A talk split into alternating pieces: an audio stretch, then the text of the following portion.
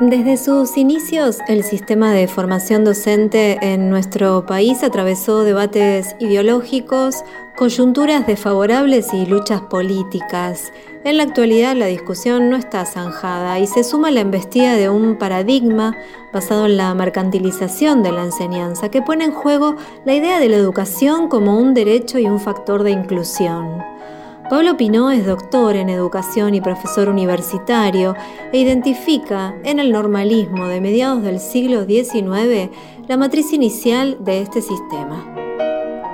Si bien pueden encontrarse antecedentes previos, la formación docente como política pública en Argentina surge en la mitad del siglo XIX, en el contexto de la consolidación del Estado Nacional.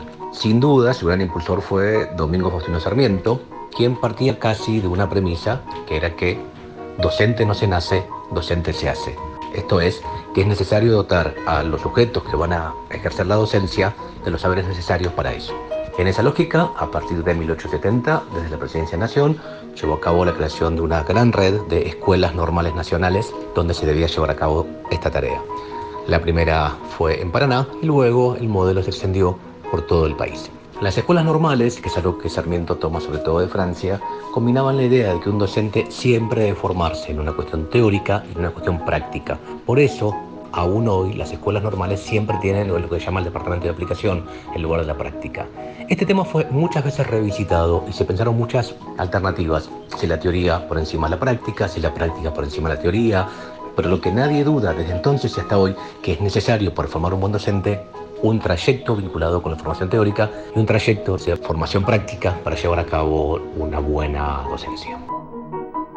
La noción de normal de las escuelas a las que se refiere el doctor Pino se vincula con que debía ser la instancia responsable de implantar en las y los alumnos la norma, esto es, el método correcto que debía regir el sistema. Con este modelo institucional y curricular que se fue extendiendo en todo el país con la fundación de varias escuelas, se establecieron algunas características que perduraron por largo tiempo en la docencia primaria argentina.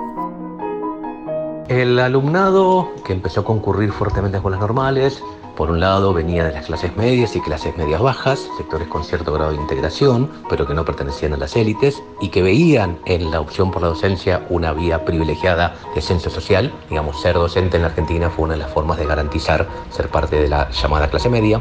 Y por otro lado, en el caso de la docencia primaria, la feminización fue una carrera que fue rápidamente tomada por las mujeres, en parte como formas de ascenso, de participación o, por supuesto, de nuevas formas de exclusión de género.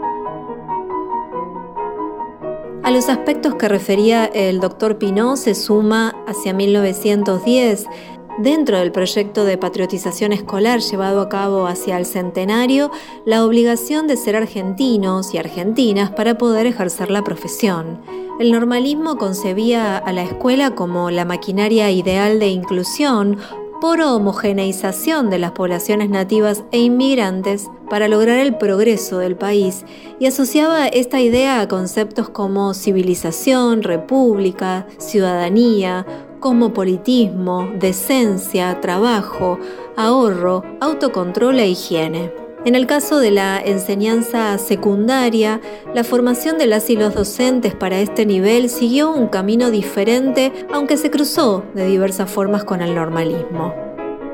Fue un poco más largo pensar esta idea de que para ser docente de media no solo alcanzaba con saber los contenidos a enseñar, sino también el cómo enseñarlo. Esto hizo que se demorara la aparición de instituciones específicas. Durante mucho tiempo, tener el título habilitante para el ejercicio profesional, ser biólogo, ser abogado, ser médico habilitado para enseñar en las escuelas secundarias, sobre todo en los colegios nacionales. Esto fue cambiando de a poco.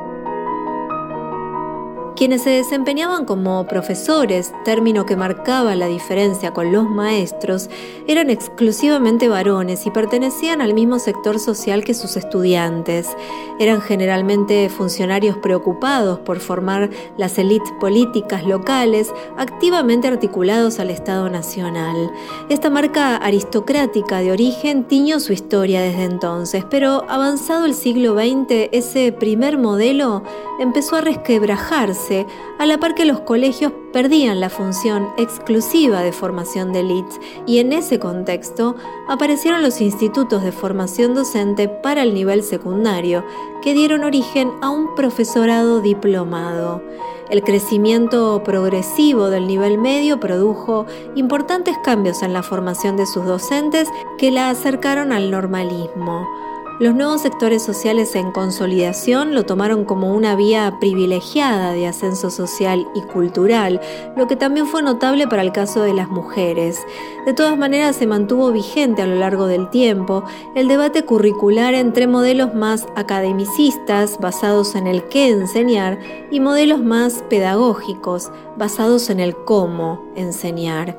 En el contexto de una fuerte expansión matricular e institucional, esta situación descripta se mantuvo sin mayores cambios hasta avanzada la década de 1960 pero en 1969 se produjo una modificación importante mediante el pasaje al nivel superior de la formación de maestros para la escolaridad básica. En la década del 70, durante la dictadura de Onganía, se produjo un cambio muy importante cuando la formación docente para el nivel primario e inicial se pasó al nivel terciario. Esto es, hasta ese momento, alcanzado con haber terminado la escuela secundaria y salir con el título de maestro para ejercer la docencia y ahí se modificó. El gran motivo que se esgrimió era que había un exceso de maestros, con lo cual de esta forma, al pasar la formación docente a un nivel superior, esto iba a acomodarse. Por ese motivo, durante 1969 y 1970 no hubo egresados de la formación docente. Pero este cambio también permitió la llegada de nuevas ideas. Todo el modelo más tecnocrático asociado al desarrollismo pudo anidar ahí en un nivel educativo que se creaba para tal. Ahí se pensó la idea del maestro planificador, aprendiendo ciertas lógicas de una psicología conductista, que iba a aplicar todas sus ideas generadas por los técnicos que sí sabían al aula. De esa forma, los maestros perdieron parte de su saber pedagógico que circulaba en las viejas escuelas normales para pasar a ser, o se quería que fueran, simplemente aplicadores de una teoría hecha por los técnicos que sabían del tema. Pero muchos de estos maestros y maestras que se consideraban eh, trabajadores, artesanos, dueños de un saber específico, empezaron largas luchas de sindicalización por sus derechos laborales. En 1973 se fundó CETERA, como su nombre indica, es Confederación de Trabajadores de la Educación de la República Argentina, que se montaba en una larga lucha de todo el siglo XX y daba nuevas imágenes. A partir de 1983 se inicia una nueva etapa en la formación docente y luego los 90 fueron tiempos de deterioro de las condiciones de trabajo docente en términos materiales y simbólicos con el retorno democrático y sobre todo con la huelga de 1987 que pasó a la historia como la Marcha Blanca, luego acompañada ya durante el menemismo por la carpa blanca y durante el macrismo por la carpa itinerante, se marcó la idea de que los sindicatos docentes eran lugares centrales para pensar las políticas educativas. La formación docente empezó a tomar entonces un carisma laboral vinculado al ejercicio del derecho a la educación, tanto para alumnos como para docentes. La sanción de la Ley de Educación Nacional en 2006 produjo cambios notables y brindó un marco para el diseño y la implementación de nuevas políticas públicas para la formación docente basadas en la concepción de la educación como un derecho humano. En la actualidad, en una extensa red de institutos de formación docente de diverso tipo, escuelas normales, institutos, universidades, etc., se lleva a cabo el desafío de cómo garantizar el derecho a la educación a los que están llegando. Nuevas poblaciones se acercan no solo a aprender a la escuela, sino a ser docentes los efectos de la pauperización social, efectos de políticas no liberales y la crisis de 2001 se vio en las instituciones. Ya la docencia no es tan un garante de ascenso social como lo fue durante mucho tiempo, sino una forma de combatir la crisis. Nuevos sectores, nuevos sujetos, nuevas juventudes llegan a la formación y hacen nuevos desafíos. Nuevos desafíos. Nuestra actual ley 26.206 se propuso la recuperación del lugar del Estado Nacional como su responsable principal en una lógica federal con la participación de otros actores, entre los que se destacan los sindicatos docentes, las universidades y los movimientos sociales. Para cumplir este objetivo, en abril de 2007 se creó el Instituto Nacional de Formación Docente. Su actual directora ejecutiva es Verónica Piovani, licenciada en Comunicación Social de la Universidad Nacional de La Plata, ex decana de la Facultad de Pedagogía de la Universidad Metropolitana para la Educación y el Trabajo, investigadora y docente universitaria. La creación del Instituto Nacional de Formación Docente fue el resultado de una decisión política fundamental, colocar a la formación docente como tema de Estado. Para ello, en el año 2005 se creó una comisión de expertos, se relevaron los principales problemas que presentaba la formación docente por aquellos años, su alto grado de fragmentación y atomización, la incidencia devastadora del abandono y el desfinanciamiento, especialmente de los años 90, las consecuencias de procesos destructivos, de acreditación, aislamiento, endogamia, secundarización, calidad desigual, falta de identidad, ausencia de equipamiento e infraestructura, problemas de baja autoestima, eh, una formación permanente mercantilizada y especialmente el escaso compromiso del Estado y en particular del Estado Nacional. La creación del Instituto Nacional de Formación Docente buscó dar respuesta a los problemas que recién enumeraba Piovani, que fueron identificados a partir de una investigación de la licenciada en Ciencias de la Educación y doctora en Ciencias Humanas, María Cristina Davini, quien falleció en 2015. Una vez realizado un diagnóstico serio y una investigación sólida de cuál era el estado del sistema formador en la Argentina, es que se crea el Instituto Nacional de Formación Docente, para atender a un sistema que aún no lo era, para poder construir la arquitectura normativa, el financiamiento y el acompañamiento técnico que dieran forma a un verdadero sistema nacional de formación docente, articulando a las provincias en una perspectiva federal que cobijara lo común y lo singular en el marco de un sistema que pudiera mejorar la calidad, que pudiera responder y resolver las problemáticas que se habían detectado como urgentes. El Infod fue inaugurado entonces, como mencionamos recién, en 2007 con la función primaria de direccionar, planificar, desarrollar, impulsar y ejecutar las políticas para el Sistema Superior de Formación Docente Inicial y Continua de calidad que impacten en la mejora de los aprendizajes. A través de este organismo, el Estado Nacional, en acuerdo con los 24 estados provinciales, establece criterios básicos de formación docente para todo el país a través de planes nacionales de formación docente. Ese es el marco precisamente para nuestra escuela, que parte de reconocer la capacitación como un derecho laboral, de carácter federal, gratuito y de alcance universal, fue aprobado por el Consejo Federal de Educación y los cinco sindicatos con representación nacional. Viviana Alonso es la directora nacional de fortalecimiento del sistema formador.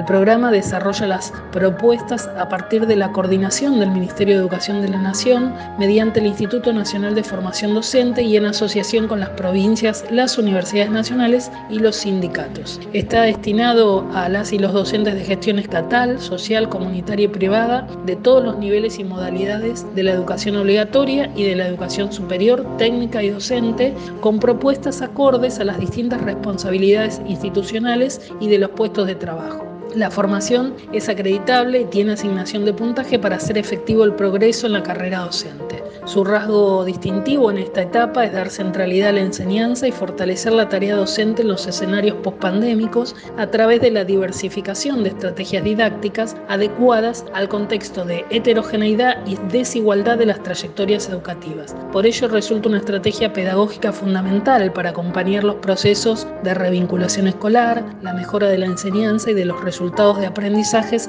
en todos los campos de conocimiento, con énfasis en áreas críticas como la alfabetización inicial, prácticas del lenguaje, lengua y matemática. Aun cuando el énfasis está en las áreas que son identificadas como más críticas, el programa de formación ofrece propuestas para todos los campos de conocimiento. Primeras infancias, ciencias naturales y sociales, programación y educación tecnológica, educación sexual integral, educación intercultural bilingüe, educación ambiental, educación socioafectiva y emocional, educación artística, rural, entre otras. Ofrece diversas propuestas que se adecúan a la necesidad y disponibilidad de cada docente desde tramos de formación que son propuestas muy cortas y que se desarrollan en un mes, cursos que duran un trimestre, hasta postítulos de actualización académica que requieren de un año de dedicación. En lo que va del año ya tuvimos 800.000 inscripciones y esperamos llegar al millón antes de fin de año. Esto da cuenta de una enorme demanda de capacitación y sentido de la responsabilidad con su tarea por parte de las y los docentes de nuestro país. Además, estamos convocando a los institutos de formación docente de todo el país a desarrollar proyectos de acompañamiento pedagógico a escuelas que se desarrollarán durante el año 2023. Para implementar estos programas, la articulación del Infod con las jurisdicciones se da en el marco de mesas federales de las que participan directoras y directores de educación superior.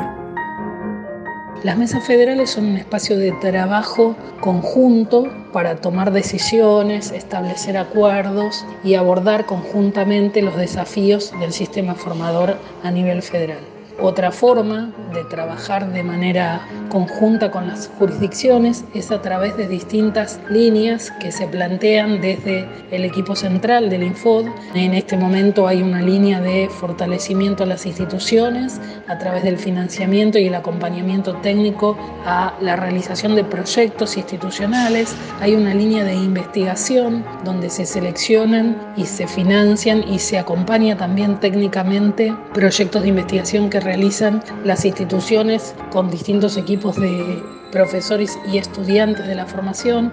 Y también hay una línea de políticas estudiantiles donde se centran en la figura del CIPE, que es el Coordinador Institucional de Política Estudiantil, que es una figura con un fuerte arraigo en la institución formadora y que es el nexo para sostener, acompañar y promocionar todas aquellas instancias democratizadoras de acompañamiento a las trayectorias y de fortalecimiento de las trayectorias estudiantiles. La formación para ser docente en nuestro país se da en dos tipos de instituciones, los institutos superiores y las universidades. Según los datos oficiales más recientes, el título de nivel terciario es el más frecuente entre quienes enseñan en los niveles inicial, primario y secundario.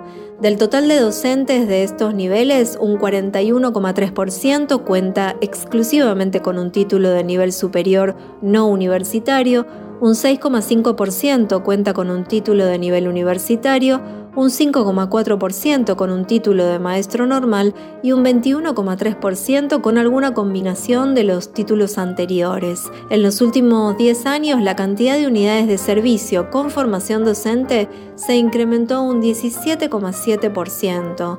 Los datos de 2018 de nuestro país indican que se cuenta con 1.528 unidades educativas que ofrecen formación docente de nivel terciario. Un estudio que realizó Florencia Mesadra y Cecilia Veleda mostró que la cantidad de institutos de formación docente por cada millón de habitantes supera la cifra de Chile, Colombia, Estados Unidos, Francia y México. Ese ha sido uno de los cuestionamientos por parte de la oposición política en nuestro país, que como en otras temáticas educativas piensa la formación docente o la educación básicamente bajo el mandato de la mercantilización.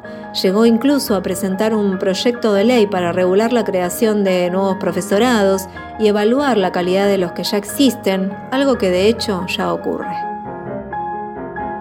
La cantidad de institutos que tiene nuestro país, que es uno de los ejes a veces de interpelación o de cuestionamiento, bueno, resulta curioso porque en el año 2015 había 1.458 institutos y tres años después, es decir, entre el 16 y el 18, la cantidad se había incrementado en más de un 5%, es decir, se pasó de 1.458 institutos a 1.528 institutos en el 2018. Por otro lado, hay instancias de evaluación que tienen que ver con que los diseños curriculares, que son las propuestas jurisdiccionales para los profesorados, tienen una instancia de evaluación en lo que se llama la COFEP, que es la Comisión Federal de Validez, integrada por representantes expertos en currícula de distintas regiones del país y además toda una serie de trámites de validación donde está involucrado no solamente el Infod, por supuesto, sino la Dirección Nacional de Validez del Ministerio de Educación de la Nación abordado el marco histórico de la formación docente y la acción que lleva adelante el Infod desde 2007 para garantizarla y fortalecerla, posamos ahora la mirada en el proceso de enseñanza y reflexionamos sobre el qué y cómo se enseña. Andrea Alió es doctora en educación por la Universidad de Buenos Aires, autora de Los Artesanos de la Enseñanza y de Enseñar Hoy en la enseñanza y en el enseñar hoy es muy importante, como siempre, considerar el contenido, es decir, aquello que como docentes vamos a enseñar o tenemos que enseñar, pero yo digo que es fundamental, siempre lo fue y hoy más que nunca, considerar los modos, las maneras, las formas de enseñar, de transmitir, de legar esos contenidos a los y las estudiantes, a quienes esas enseñanzas van, como yo digo, no destinadas, sino dedicadas. Hoy por hoy es muy importante tener en cuenta quiénes son ellos, ellas, esos sujetos que están en situación de aprender y pensar en la manera en que vamos a enseñar a presentar esas porciones del saber y de la cultura a esos jóvenes que muchas veces suelen verse a partir de sus limitaciones y menos frecuente es que los veamos y los consideremos en sus posibilidades, en sus potencialidades, en sus deseos, en sus saberes, en sus gustos. Y considero que estos aspectos son absolutamente relevantes a la hora de decidir no solo qué vamos a enseñar, sino cómo vamos a hacerlo y cómo vamos a tratar de encontrar como docentes, como adultos responsables de su educación, cómo vamos a tratar de encontrar esas maneras o esas formas para generar las mejores condiciones para que el aprendizaje tenga chances u oportunidades de suceder. Alió propone pensar la enseñanza como un oficio creador y colectivo, una tarea artesanal, cuyas obras se crean y se recrean en el encuentro con las y los estudiantes destaca el valor de la imaginación, la imitación y el diálogo con los grandes maestros en la formación docente. Fundamentalmente, enseñar hoy tiene que ver con un oficio que está absolutamente ligado con la creación, con la producción de enseñanzas y que como docentes tenemos que ser capaces de generar enseñanzas con ese, muchos plurales, ricas, variadas, generosas y siempre dispuestos y dispuestas a volver sobre lo hecho, a revisar nuestras enseñanzas cuando vemos que tratamos de generar condiciones y que el aprendizaje quizás no acontece, estar dispuestos a volver sobre las enseñanzas para recrearlas, por lo tanto nuestro oficio asume hoy más que nunca una beta creativa, creadora, que se asocia precisamente con esta producción, con esta generación de enseñanzas dedicadas a nuestros y nuestras alumnas y alumnos. Por eso la enseñanza y el enseñar hoy consiste en una artesanía. Los docentes podemos considerarnos como artesanos de la enseñanza, así se llama uno de los libros que escribí, en tanto vamos produciendo esas enseñanzas dedicadas, cuidadas y absolutamente vinculadas con los sujetos según las situaciones que nos toque afrontar y que junto con nuestros estudiantes iremos y vamos protagonizando. En los últimos tiempos han tomado cierta legitimidad discursos provenientes esencialmente de un sector de la política que promueve la mercantilización de la educación, cargados de cuestionamientos a la escuela pública y a las y los docentes.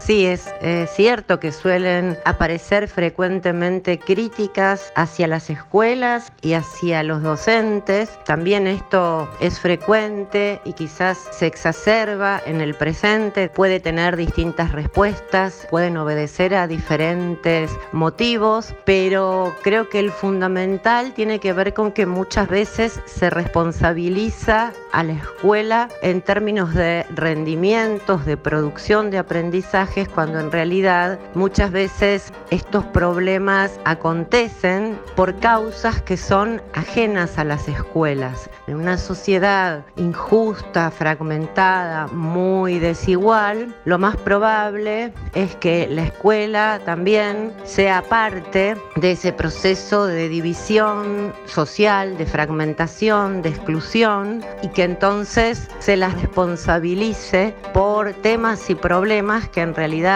son ajenos y que si bien la escuela tiene la responsabilidad de contribuir en la construcción de una sociedad más justa, no es solamente desde la educación o desde lo educativo como esto se logra. El doctor Pablo Pinó engloba estos discursos en un disparen contra el maestro, pero plantea cómo la pandemia permitió refutar y desestimar estos posicionamientos. Se presupone que los maestros son los culpables de una supuesta crisis educativa nunca bien demostrada, pero que recae sobre los trabajadores de la educación. No es producto de políticas educativas o de ciertas decisiones, sino del ejercicio concreto. También se basa en esto en imaginar un pasado glorioso de escuelas que funcionaban hermosamente y garantizaban ciertas cuestiones que la historia nos muestra por lo menos a tensar un poco. Contra esos discursos, atravesar la pandemia nos demostró la importancia que tiene la escuela y sobre todo quienes la habitan. El sistema educativo argentino, acusado de ser pesado, burocrático, lento y sin capacidad de respuesta, hizo todo lo contrario. De distintas formas, de distintas maneras, las escuelas, y vuelvo a decir, quienes la habitan, pudieron en cierta forma dar respuesta a la crisis que se avecinó en el país producto del COVID-19. Pero, ¿cómo se construye una escuela mejor? Para la doctora Liu se logra democráticamente, en una sociedad mejor y con una participación activa de todos los actores que están involucrados en el proceso de enseñanza y aprendizaje en una sociedad más justa, en una sociedad menos desigual y seguramente una escuela de ese tipo de sociedad va a, digamos, producir resultados de aprendizaje que vayan en, esa sintonía, mejores resultados de aprendizaje y más democráticos, ¿no? Es decir, que los y las estudiantes que a ellas concurran tengan las mismas oportunidades de lograr procesos de aprendizaje aprendizaje y formación genuinas o una educación de calidad.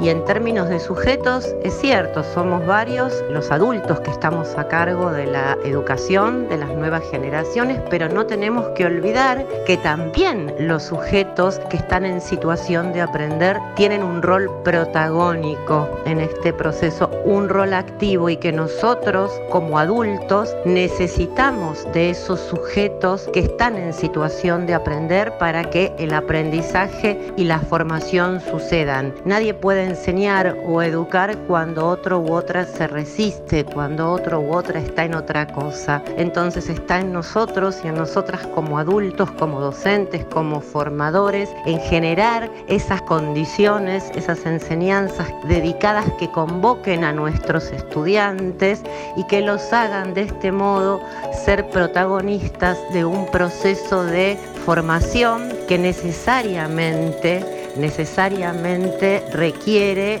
de su protagonismo activo, porque de otro modo no se produce.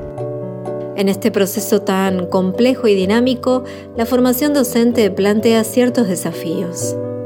Creo que fundamentalmente es esto, formar docentes, creadores, productores de enseñanzas, que sepan trabajar con otros y con otras, que puedan trabajar colectivamente con colegas, porque precisamente de esto se trata el enseñar y la enseñanza hoy. Y creo que el desafío fundamental de la formación, dadas las complejidades que tiene hoy nuestro oficio, es estar permanentemente en revisión. No es necesario permanentemente cambiar los planes de estudio, pero sí evaluarlos, revisarlos y fundamentalmente las prácticas con las que formamos a los futuros docentes. Esto es crucial para asegurar formar docentes que sepan y puedan enseñar en las escuelas de hoy.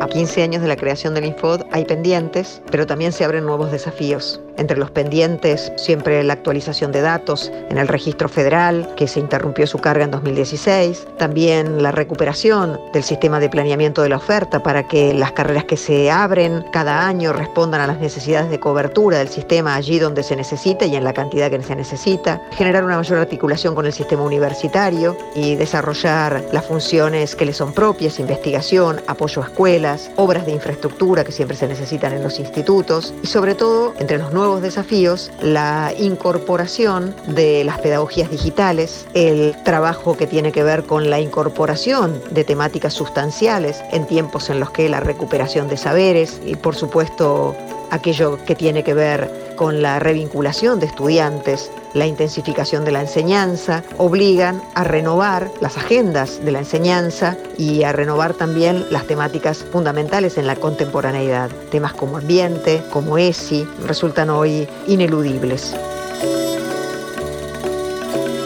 Tenemos que convocar a la formación y enriquecer y revitalizar la formación con experiencias que acontecen en escuelas a las que uno puede concurrir, a las que puede observar, en las que es necesario practicar, pero también con experiencias que pueden convocarse en su variedad y en su diversidad, nutrirse de experiencias que entrarán a dialogar con los conocimientos específicos y de este modo enriquecer serán el proceso formativo de los y las futuros docentes que sepan y puedan enseñar en las escuelas de hoy, en estas instituciones, con estas chicas, con estos chicos, con estas chiques y lograr enseñanzas de calidad y destinadas o dedicadas en pos de asegurar una educación mejor y más justa.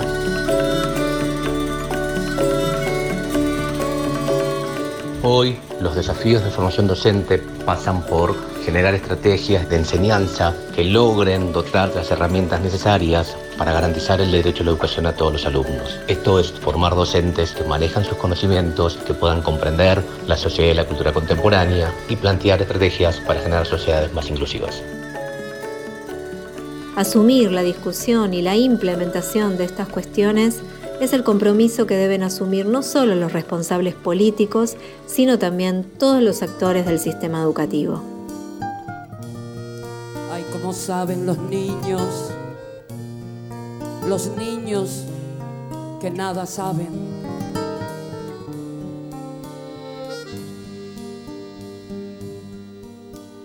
Bello, el camino es bello, créeme niño, el camino es bello no te derrumbes si es desparejo.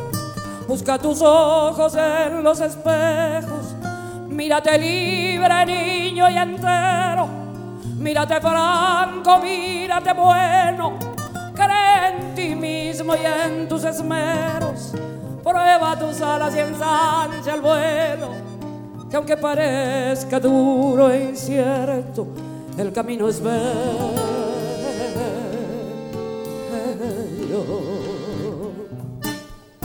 Miro tus ojos dulces, tus ojos grandes, tus ojos buenos, tus ojos graves, tus ojos bellos. Miro tus ojos y me sorprendo de lo que veo que están sabiendo. Los niños saben, niño, comprendo. Pero aunque sepas, no tengas miedo el camino es bello.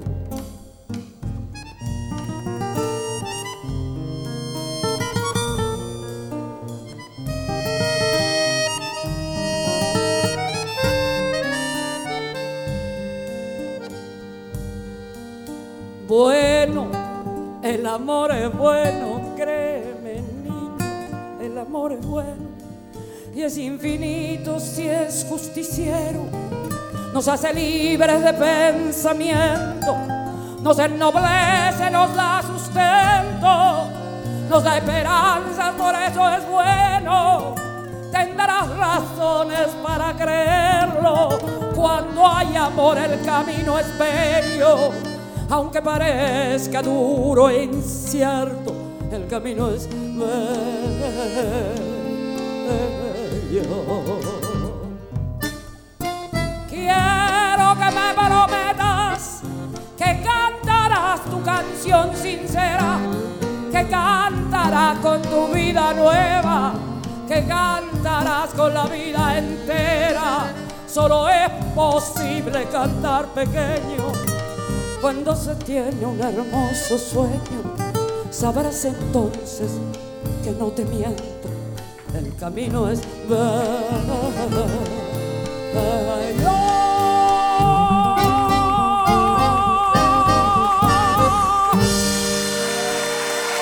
Contenidos y memoria histórica. Radio Nacional.